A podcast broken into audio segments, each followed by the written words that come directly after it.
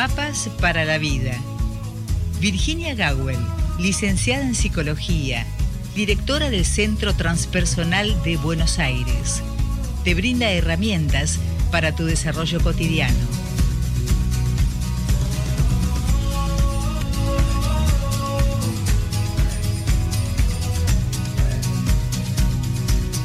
Y como bien dice la presentación, Virginia Gawel, licenciada en psicología y directora del Centro Transpersonal de Buenos Aires, te brinda herramientas para tu desarrollo cotidiano. Y yo creo que es así, efectivamente, y que la gente que escucha lo considera de la misma manera. Buen día, Virginia, bienvenida. Buen día, Rosita. Esta vez a distancia, pero aquí estamos, cerquita también. Eso es muy bueno. Te escucho perfecto, así que bueno, vamos a, poder conversar bonito. Yo te escucho bastante, bastante bien también, por lo tanto, veo que el registro acá, el gráfico, está funcionando bien, así que eh, salgamos al aire nomás. Salimos nomás, salimos nomás con un tema que le vamos a dar, como se dice, otra vuelta de rosca, porque les cuento a quienes, a nuestros escuchantes, que vamos a hablar de la soledad, pero en otros términos, y eh, vi que tenemos, poniendo mi nombre, que es como están registradas las columnas en YouTube, en Spotify, si ponemos la palabra soledad, aparece en otras columnas que hicimos, pero me gustó mucho la pregunta tal como la plantea Linda, que creo que le da otro, otra perspectiva al tema también, que es un enorme tema, un enorme tema. Así es. Así que, Linda, gracias por la, pregunta. ¿Desde dónde es Linda? Linda, eh, en realidad desde Azul, pero actualmente vive en Tandil. En Tandil y la edad es muy joven, ¿verdad? 26 años. 26 años. Ella debe ya empezar a creer que no es muy joven, pero sí sos muy joven, te aseguro, linda. Ese vendría a ser como vos, pero al revés. algo así, eh, algo así. Vamos con la pregunta, ¿querés, Ros? Sí, sí. Hola Rosita, dice, buen día. En estos días ha andado por mi cabeza una frase que dijo Bir, cuando habla de desarrollar la capacidad de estar solos. Y entre comillas dice, la vida puede llamarnos a estar solos. ¿Qué de la vida puede llamarnos a la soledad? ¿Para qué serían esos momentos? ¿Tiene que ver con encontrar quietud? Siento que la frase me sugiere más de lo que puedo entender y me da mucha curiosidad abrazo grande, linda desde Tandil.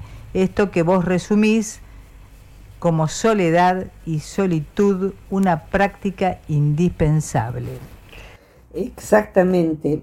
Está muy linda planteada, Linda, tu, valga la redundancia, eh, tu, tu, pregunta y que te despierte curiosidad, eso que, viste que de pronto uno habla así de corrido y a alguien cierta manera de decir cierta cosa la deja posicionada en quedarse pensando en eso. O sea, me gusta lo que le pasa a Linda, de tomar algo y decir, ah, esto me resuena. ¿Qué querrá decir? Entonces uno va indagando dentro de sí. A mí me sugiere esto, lo otro, eh, pero a lo mejor podría ser por este lado, y uno lo puede charlar con alguien que se interese en estos temas. Y así planteado como lo, lo expone Linda, está como para decir entre amigos que, que nos interesa que la vida sea aprendizaje, hablemos de este tema. A esta mujer, que no sabemos cuán cuerda está todavía, eh, dijo esto, como sea, a mí me quedó picando, me quedó bollando. Eh, ¿Qué le sugiere? Y para charlarlo entre amigos y decir cuántas cosas hermosas que saldrían, inclusive de mí que en algún momento dije eso, eh, me parece que son temas que necesitamos hablar con pares afines. Es más, diría, estamos en un tiempo de nuestra sociedad, de nuestra cultura, nuestra humanidad, en donde charlar sobre temas importantes, inclusive reírnos de eso y acordarnos de anécdotas, y creo que es algo muy importante. Y aquí y allá hay gente que se reúne a hablar de determinado tema. Entonces, hablemos sobre por ejemplo, la soledad. Mañana nos vamos a reunir en, otra radio donde cada tanto me invita la, la Fundación Fundapap a hablar sobre la pereza. Me invitaron y digo, vayamos a ello. De modo que reunirnos en torno a eso y reunirnos físicamente o online, es decir, somos cinco o seis personas y diciendo cuáles son nuestras experiencias al respecto. Promuevo que hagan eso, así que bueno, eh, es una invitación. Eso por un lado. Por otro lado, la pregunta de Linda y la edad de Linda, pero lo extendería a cualquier edad, solo que la edad de Linda me lo sugiere muy en particular, está en la primera juventud, digamos, está en la salida de la adolescencia. Hoy en día la adolescencia dura hasta los 72 años, hoy en día dura más o menos hasta los 30, eh, en, donde confluye la primera juventud con la adolescencia. Em, cuando te quieras acordar, Linda, vas a parar a, la mitad de la vida. O sea que ahí es como la, siguiente etapa de, mar revuelto. En, en, otras culturas, sobre todo en culturas más vinculadas a la naturaleza, los pueblos originarios de distintos países, de distintas épocas, tienen y tenían, algunos todavía tienen, ritos de pasaje para saltar de la niñez a la autosustentación, si querés, para saltearnos los, formateos que le damos nosotros. La dependencia de los grandes a ser un grande más. Y eso tiene un precio. Y para eso, para ver si uno es capaz, el precio siempre se demuestra en una prueba iniciática. Se llaman así, los antropólogos en particular le llaman prueba iniciática. Y esa prueba iniciática en general tiene que ver con estar solo. Entonces, se va a ayunar al desierto, por ejemplo. Se va a ayunar 20 días al desierto solo. Se está en la selva y se duerme solo arriba de un árbol por primera vez, sea hombre, sea mujer. Hay uno que lo escuché de primera mano de un antropólogo en los años, más o menos en el año 96, en que hubo un congreso de psicología transpersonal en zona selvática, en el Amazonas brasilero, y era un, lugar, era un hotel, pero se estaba ahí nomás de la selva amazónica, y había eh, gente de pueblos originarios, y uno de, un antropólogo habló de la importancia de los ritos iniciáticos en el Amazonas, en donde, alguna vez lo conté esto en una columna, pero hace mucho, en donde lo que se hacía en este caso era un rito iniciático del varón. Se lo dejaba solo en medio de la selva con todos los peligros de la noche, a atravesar esos peligros, los ruidos, los sonidos, los animales, los insectos, las serpientes, etcétera, etcétera, eh, y tenía que amanecer y cuando amaneciera, sin haber vuelto a su casa corriendo con su mamá, eh, en ese momento se convertía en adulto y era recibido por los adultos de la tribu. Esa prueba iniciática tiene como elemento inicial importante experimentar uno por sí mismo la soledad. De esa soledad va a surgir la autovalía. Yo puedo, yo, yo me la banco, decimos acá me aguanto eso, yo puedo atravesar la noche, yo puedo atravesar mi miedo, yo puedo hacerme cargo de mí, yo puedo atravesar eso sin salir corriendo a que me asistan mi mamá o mi papá, ¿sí? Cuando amanece, y esto es un secreto que luego tiene que guardar, los demás varones de la tribu están muy cerquita, o sea que han velado por él en la noche, han velado por ningún, porque ningún peligro se acercara. Entonces, eso se entera al día siguiente, pero atravesó para eso la prueba iniciática. Otras pruebas iniciáticas implican algo similar para varones y mujeres. Se cava un pozo de, digamos, de la dimensión de una persona acostada y allí se pasa la noche. Y hay que pasar la noche allí. Y se reflexiona acerca de la propia vulnerabilidad y de la propia muerte el día en que llegue y se está en la soledad mirando el cielo nocturno, quizás se duerme, se despierta, pero su tarea es estar allí y no es cómodo estar allí. Está el rocío, están los peligros, pero también no está solo, pero no lo sabe, no está tan solo. De modo tal que, de manera más primaria, Rosita, la cangura, si me permiten la, el femenino, la cangura, viste que es un marsupial y eso significa que en, en, nuestros territorios está la comadreja, lo que llamamos la comadreja. Eh, tiene marsupia, es decir, es una bolsita en donde una vez que nace el mamífero, nace muy chiquitito, muy, muy, muy vulnerable y tiene que seguir creciendo ya no dentro, dentro del cuerpo de la hembra, de su mamá, sino dentro de una bolsa de la cual después va a tener que salir. Ahí se va a seguir alimentando de leche, de la leche materna. Pero en un momento la mamá lo expulsa de la marsupia. Y en el momento en que lo expulsó, por varias veces salió y volvió, salió y volvió, salió y volvió. Nenito, arreglátela solo ahora. O sea que la marsupia se cerró, lo siento, se acabó el periodo de tu infancia primaria eh, y bueno, valete por vos mismo. Y ahí empieza la soledad. Y esa soledad también es una soledad iniciática. Entonces, redondeando, Rosita, linda, la soledad puede ser una soledad iniciática y es necesario atravesarla.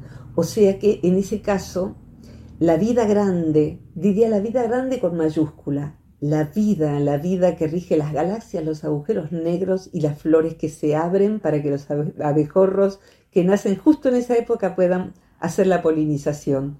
Todo lo que rige la vida viva también rige mis ciclos y me pide que yo sepa que valgo por mí, sepa que valgo por mí. Lo que la soledad nos invita a hacer no puede ser sustituido por otra cosa. O sea que alguien que viaja por sí mismo y se la tiene que arreglar, se la tiene que arreglar para ganar su dinero, va teniendo un temple, una templanza también se dice, que quien tiene todo servido, no. La persona a quien todo se le facilita de chico, de joven, eh, va a tener unas carencias muy importantes muy importantes. Es como criarse en una burbuja y después carecer del sistema inmunológico. El chico que se llena de tierra, el chico que eh, eso, que se limpia la nariz con la manga, estoy diciendo algo horroroso para la mitad de los ciudadanos, que se limpia la nariz con una hojita verde o con la manga de su ropa y sigue jugando y ese tiene un sistema inmunológico maravilloso en general ahí en el campo criado y el que vive rodeado de lisoform y demás antibactericidas o bactericidas eh, tiene un sistema inmunológico pobre. Del mismo modo, entonces la soledad nos templa, nos templa para ser personas creativas y auto, autovalidadas, autoválidas, autoválidas. Crearnos inválidos, sentirnos que no podemos, es una desgracia. Es, ser, ser sobreprotegido es una desgracia, Rosita. Contame, por favor, ¿qué, te llama a decir este me tema? me, viene a la memoria la historia, eh, que es real, por cierto, ¿no? del doctor Laureano Maradona, cuando él decidió establecerse en Estanislao del Campo, en Formosa, en el medio del monte, en una casa muy precaria, que no tenía servicios, para poder desarrollar su profesión en beneficio de las tribus aborígenes de la región, que eran muy vulnerables, y él renunció absolutamente a todo, a todo el bienestar, porque él, era una persona que venía de buena familia y que tenía un bienestar económico importante, y sin embargo renunció a todo, incluso a su propio amor, por dedicar, eh, dedicarse a su profesión en, en todo su esplendor, digamos. Escribió libros y más libros y más libros, vivió 50 años en el medio del monte, solo y atendiendo a lo que él creía, incluso con todos los peligros que conlleva, ¿no es cierto?, vivir en el medio del monte y, en medio de, personas que él desconocía. Ha vivido situaciones eh, hostiles incluso y sin embargo superó todo eso porque él quería estar ahí. Y ya de, de mayor, con 95 años, renunció a todos los honores que le querían dar porque dijo que él había cumplido con su deber y con su juramento hipocrático. vivió en la soledad absoluta. Me emociona esto que, compartís y que es de acá, porque a veces hablemos, hablamos de Albert Schweitzer, hubo gente que ha hecho esto, pero este es de acá, de las Américas y específicamente de, de la zona selvática argentina. No conocía así esta historia. gracias, muchas gracias. Eh, dejas la vara alta porque estás introduciendo el tema. Aquí, fíjate que eh, Linda pregunta, ingresa al tema, tiene que ver con encontrar quietud. Y yo diría que sí, pero la quietud es para algo. O sea que la quietud per se ya es bastante para una sociedad que lo único que busca es hacer ruido y producir unos estímulos, estímulos, estímulos. Es una sociedad que a los chicos los deja locos, les prohíbe, las priva de la posibilidad de aburrirse. La posibilidad de aburrirse para un chico es oro en polvo, eh, porque del aburrimiento nace la creatividad. Entonces, un chico que tiene servida la posibilidad de recrearse, de divertirse, que tiene actividad tras actividad, juguete tras juguete, y, el celular todo el tiempo con, nuevos juegos, ese chico es, está anticipándose una desgracia. Ese chico no puede escucharse. Ese chico no tiene quietud, ni siquiera cerebral. No tiene quietud energética además, porque energéticamente está blindado con un montón de porquería que es un celular en la mano todo el tiempo. O sea, investiguen papás, ¿qué pasa? Un cerebro es una cosita de agua hasta los 30 años. Hasta los 29 años se termina más o menos de consolidar. El cerebro que ya de por sí no es algo muy sólido que digamos. En un niño mucho más. Entonces es atravesado por todo tipo de electromagnetismo y radiaciones que producen las antenas y los celulares. Un, celular no debiera estar en manos de ningún niño. Y papás, tíos, abuelos, investiguen, no estoy diciendo nada raro. Pero además de eso, la quietud y la, ausencia de estímulo va a producir aburrimiento. Pero el aburrimiento, del aburrimiento nace la creatividad, de la creatividad nace el genio, pero nace también, Rosita, el destino. Si decimos, si llamamos destino aquello para lo cual vinimos a este mundo, nos lo va a decir nuestra interioridad y nos lo va a decir gracias a la quietud. Inclusive nos lo va a decir en medio de la acción, pero la acción va a nacer de la soledad y la quietud que tuvimos antes. Digamos que eh, Abraham Maslow decía que, que es uno de los papás de la psicología transpersonal, la que toma la confluencia de Oriente y Occidente, eh, nuestro destino nos habla, estoy parafraseándolo, nuestra esencia nos habla, mejor dicho, de una manera muy delicada y suave. Y nosotros vivimos como si estuviéramos, yo lo diría, en una fábrica metalúrgica que está debajo de una autopista encima. Si ya estamos todo el tiempo con ruido mental y ruido externo, por más que nuestro inconsciente nos dé intuiciones, nos hable, nos oriente, no lo vamos a poder escuchar porque es tan delicado como una cajita de música. Entonces, la quietud, sí, linda, la, soledad nos, nos lleva a tener cierta posibilidad de quietud. Y esa quietud se va fortaleciendo dentro nuestro, de manera tal que podemos seguir teniéndola, curiosamente, aunque por fuera estemos en medio de la acción. Lo más, importante de la quietud es lograr un lugar quieto, que se conserve quieto aún en medio de la agitación más extrema. Pero adentro estamos serenos. Y eso es un logro que da la soledad. Por eso tomo la palabra quietud, y antes de irnos a, a un espacio de tanda, tomo la palabra quietud, la palabra plenitud la meto en un bol, hoy, hoy que se dan recetas de, TikTok en menos, eh, o de Reels en medio de 60 segundos, pongo un poco de plenitud, un poco de quietud, le agrego soledad de la buena, bata lentamente, revuelva lentamente, y mezclando plenitud con soledad, con quietud, nos va a salir esto, mira qué bonito, solitud. solitud. En inglés existe la palabra y en castellano la RAE dice que es lo mismo que la soledad. RAE, yo quiero que modifiques, a pedido de, los escuchantes de esta columna, eh, hagamos rodar la palabra solitud. A mí me gusta la solitud, yo practico la solitud, yo tengo mis momentos de solitud, hasta que la RAE, la Real Academia Española, diga, hemos cambiado la definición de solitud. Solitud no significa lo mismo que soledad, sufrimiento, aislamiento por no estar con otros. No, solitud significa estar a gusto consigo mismo y escuchar las intuiciones internas, disfrutar de sí de un modo no narcisista. ¿Vamos a la pausa con algo más?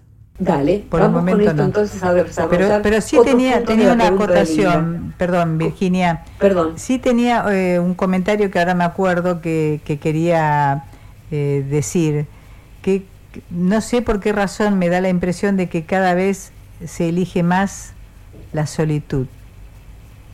Es posible, hay gente que se va informando de que existe otra cosa, y me gustaría tomar de la pregunta de Linda, que la tengo acá a la vista, ¿qué de la vida puede llamarnos a la soledad? Y ahí tomaría soledad y solitud. ¿eh? ¿Qué cosas de la vida me pueden estar llamando? Y me gustaría, eh, en, mi, en mi caso, tomar esta parte de la pregunta de Linda también. Vamos a la pausa entonces.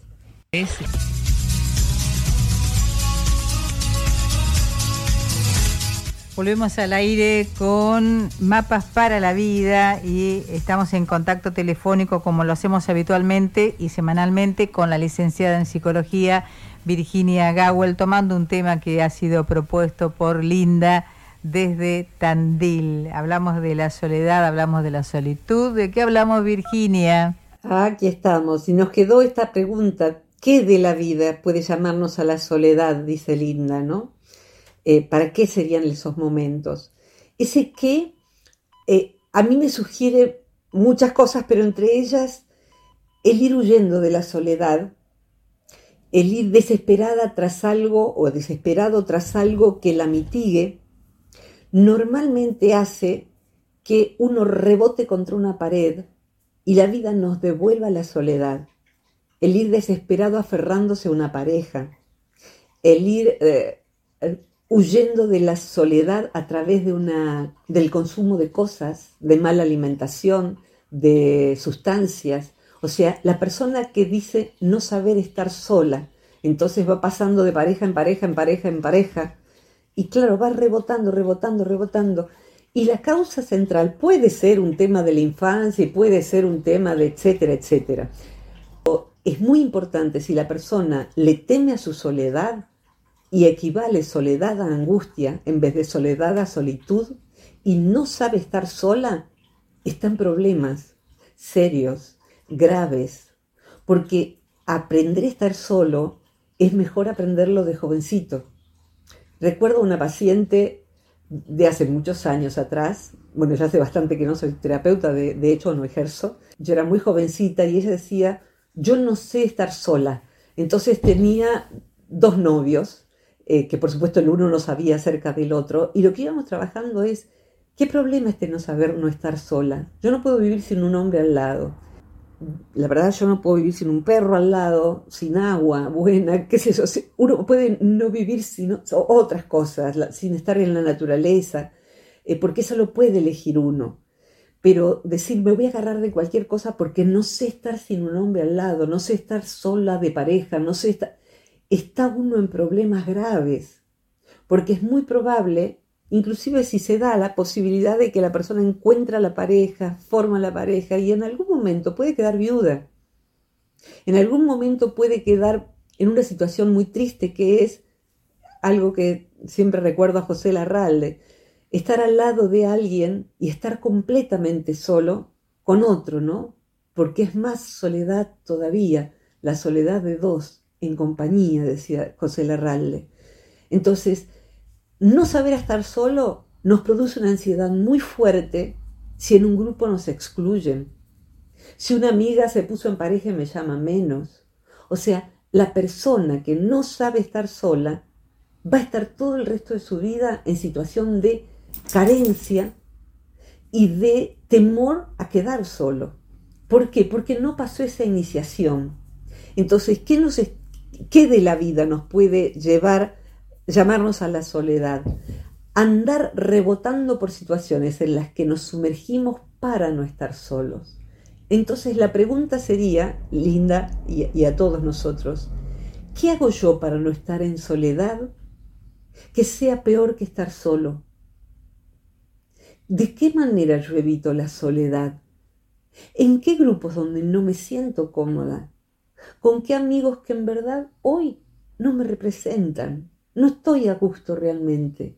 ¿En dónde me quedo hasta tarde para no llegar sola a casa? Nuestra cultura nos muestra, yo te diría, la, imagen de la soledad. Ay, mira, ¿por qué me lleva, me lleva a recordar esto mi inconsciente? La imagen patética de la soledad que yo misma he vivido en etapas de, de estar sola, jovencita, en aquel entonces era la mujer que llega sola tarde de trabajar, lo más tarde que puede, porque llega sola y va a estar sola en casa, y va a prender la tele, pero el momento crítico es, era en ese momento, poner el contestador y ver si había algún mensaje y que no lo hubiera. En aquel momento yo no tenía ninguna habilidad como para, como para encontrar amigos en una ciudad tan grande como Buenos Aires. En ese momento no sabía cómo hacerlo. Después fui desarrollando esas habilidades. Pero ese momento es el que uno evita. El momento de ir a un restaurante y comer solo. Sacar solo una entrada para el teatro, una entrada para el cine. Yo he escuchado personas, varones o mujeres, sentir vergüenza de sacar una sola entrada e imaginarse que el vendedor de entradas, que lo único que tenía para hacer en el día era ponerse a pensar en nuestra vida, nos mire y siente lástima, diciendo de haber enviudado o esta no lo quiere nadie. La verdad que el que en la entrada lo último que le importa es nuestra vida seguramente, pero el que está atrás en la fila y el que está delante, etcétera, etcétera. Entonces, nuestra vida es nuestra, nuestra soledad es nuestra. Y va a haber un momento donde nos vamos a ir y nos vamos a ir de acá, por más que alguien nos tenga la mano, solos. Así que estemos cancheros con nuestra soledad, como se dice en Argentina, estemos duchos en el arte de la solitud. Eh, y la verdad es que ir a comer solos eh, está bárbaro, puede ser muy bueno. Ir al teatro solos puede ser muy bueno y nos da la posibilidad de ir luego al teatro con otros y nos, nos pone duchos en, en no hacer algo que no queremos para evitar la soledad. ¿Qué de la vida nos puede llamar a la soledad? La vida nos puede llamar a la soledad gentilmente desde adentro. Estate más tiempo sola. Este, tiempo, este fin de semana no voy a salir, me voy a quedar en casa. O por el contrario, mi casa está llena de gente, entonces voy a hacer un viajecito corto sola. Me tomo el tren, o agarro el auto y me voy sola a estar sola al lado del río en tal lugar. Y, veo qué me pasa, qué sale de mí. Voy a llevar para leer, voy a llevar para escribir. Este año vacaciono sola. Entonces, uno puede desde adentro ser llamado a buscar la soledad y ver qué sale de mí. Es una gran experiencia. Y si no, la vida nos arroja la soledad. Solo que ese andar rebotando hasta que te caemos en el pozo de la soledad, desde convertir el pozo en una piscina jacuzzi, hay un trabajo para hacer. La vida nos arroja al pozo de la soledad. Nos arroja porque nos hemos separado. Nos arroja porque los hijos se fueron de casa. Nos arroja porque hemos, nos hemos retirado, nos hemos jubilado nos arroja porque hemos perdido el trabajo, porque hemos perdido la pareja. Entonces, volver a un lugar donde alguna vez hemos sido diestros en ser, en ser solos, en estar solos, no es lo mismo que volver a un lugar que no conocemos desde nunca. Nunca hemos estado solos. Y hasta diría que una pareja es mucho más rica, si eh, cada uno cultiva espacios donde estar sin el otro, sanamente, saludablemente, lealmente, espacios donde estar sin el otro, tomando un curso de algo, tomando alguna actividad, teniendo algunos amigos que no son nuestros, sino algunas salidas que son nuestras, mías, o me voy solo a o me voy sola a este fin de semana. En algunas parejas es algo que puede fortalecer muchísimo la comunicación, el diálogo, la permanencia juntos. Rosita. Me quedé enganchadísima con una frase de Friedrich Nietzsche, se dice, ¿no A ver qué dice don Nietzsche. La valía de un hombre se mide por la cuantía de soledad que le es posible soportar. Uh, sí, uh, sí, claro que sí. Y, y el punto está, está muy bueno esto de soportar. A veces es insoportable la soledad. Por eso está la enfermedad de los domingos a la noche, ¿no? está esa cosa de tengo que volver al trabajo, no quiero, pero no aguanto más estar sin mi trabajo, porque no sé qué hacer con mi vida. Y el punto es, ahí hace falta la solitud, que nos pese en todo caso perder ese rato de solitud o de compañereidad, en donde hayamos plenitud también, por supuesto. Pero ahí viene la imagen del camello, también Nietzsche hablaba del camello. El camello, uno de los símbolos del camello, que está en nuestra cultura representada por los Reyes Magos, ¿no?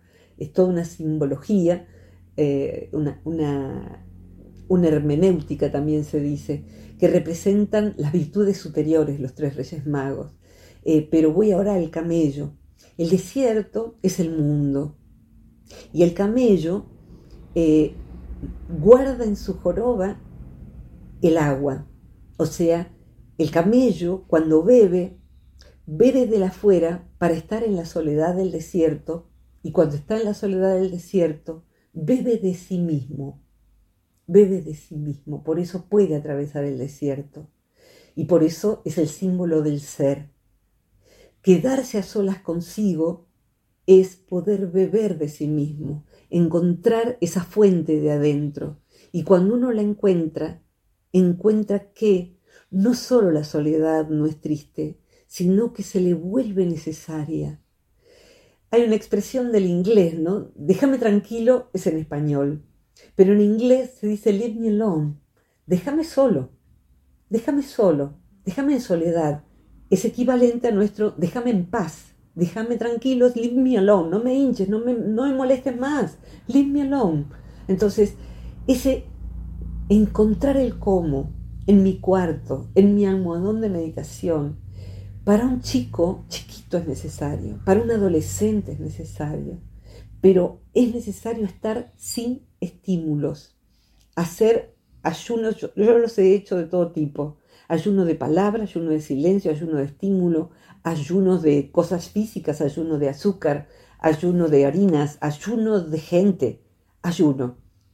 Esos ayunos de estímulo que nos llevan hacia la soledad hace que si alguna vez la vida, mm, cuando sea, porque nos va a tirar hacia la soledad, la soledad no elegida, que sobre eso hay columna, eh, tengamos las herramientas que hemos sabido cultivar porque hemos ido al lugar de la soledad por nuestra propia cuenta.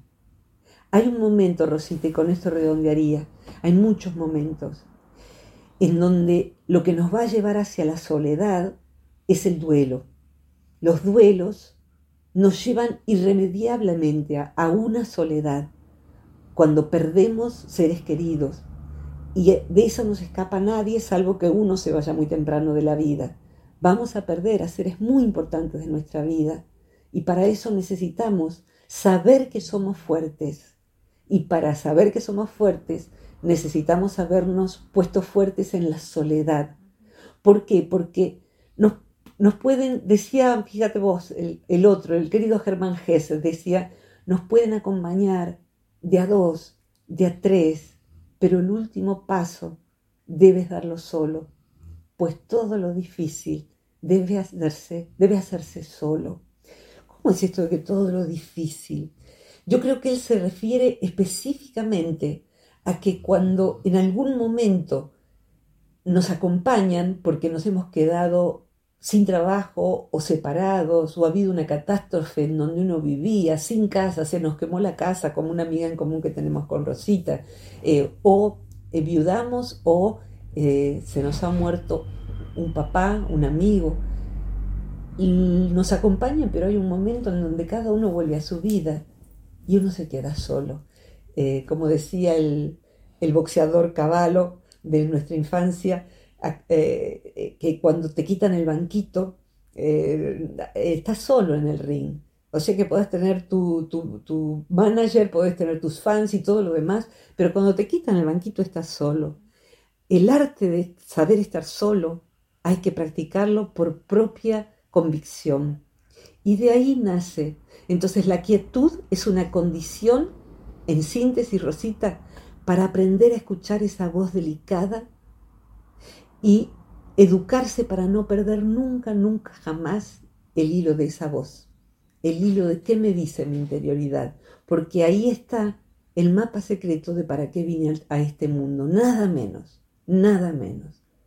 Así que bueno, gran pregunta, ¿no? Gran pregunta. Y en, eh, en el estar solo uno pone a prueba su templanza.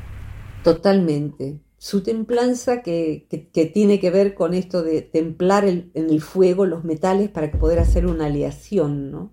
Entonces la aleación y todo eso tiene que ver con el lenguaje de la alquimia, que alguna vez podemos hablar del lenguaje de la alquimia, pero tiene que ver con eso. No se metan así nomás a buscar de alquimia porque van a encontrar cada pavada que no les puedo explicar, pero sí saber que el fuego del horno es también esa soledad que arde, hasta que uno encuentra la vuelta y dice, finalmente no está, tan no está nada mal esto de, de encontrarle la vuelta a la soledad. Así que bueno, ir buscándola, armar espacio en el día en la semana y en el año para esa soledad propia. Virginia. Un abrazo enorme, Rosita querida, linda querida, gracias por tu pregunta y a todos los que nos están escuchando. Hemos subido, te cuento, a YouTube eh, un material inusual. Hay un vivo que si ponen Virginia Gawel, que no me acuerdo qué es lo que dice, pero está en el YouTube del Centro Transpersonal de Buenos Aires hay algo que se llama, que subimos de la casa, cuando hicimos la Casa de la Cultura, en la Casa de la Cultura en 2015 un recital, ponen Virginia el recital en la Casa de la Cultura 2015. Si tienen ganas de ver un recital, ahí tienen una, hora y media el que hicimos con Juan José Camero y mi señora madre. La encuentran en YouTube, no importa si escuchan esto en diferido. Y hay Virginia Gawel un momento juntos, que veo que hay como 6.000 vistas, así que por alguna razón eso que es cortito, son 11 minutos, acompañó a alguien. Eh, y la otra, la otra será esta misma columna que subiremos en Spotify y todo lo demás. Bien, bien. Gracias, Virginia. Un abrazo grandísimo, Rosita querida, con todo el amor de siempre y nos vemos pronto. Cariños a todos. Muchísimas gracias. Será hasta, hasta Virginia Gowell nos acompañaba entonces desde esta columna que hoy fue propuesta por eh, linda desde Tandil, hablando sobre la soledad y qué es lo que te lleva a la soledad. Bien, eh, finalizamos por hoy entonces Mapas para la Vida, no sin antes reiterar nuestra línea de comunicación más 54 9 23 23 52 64 97.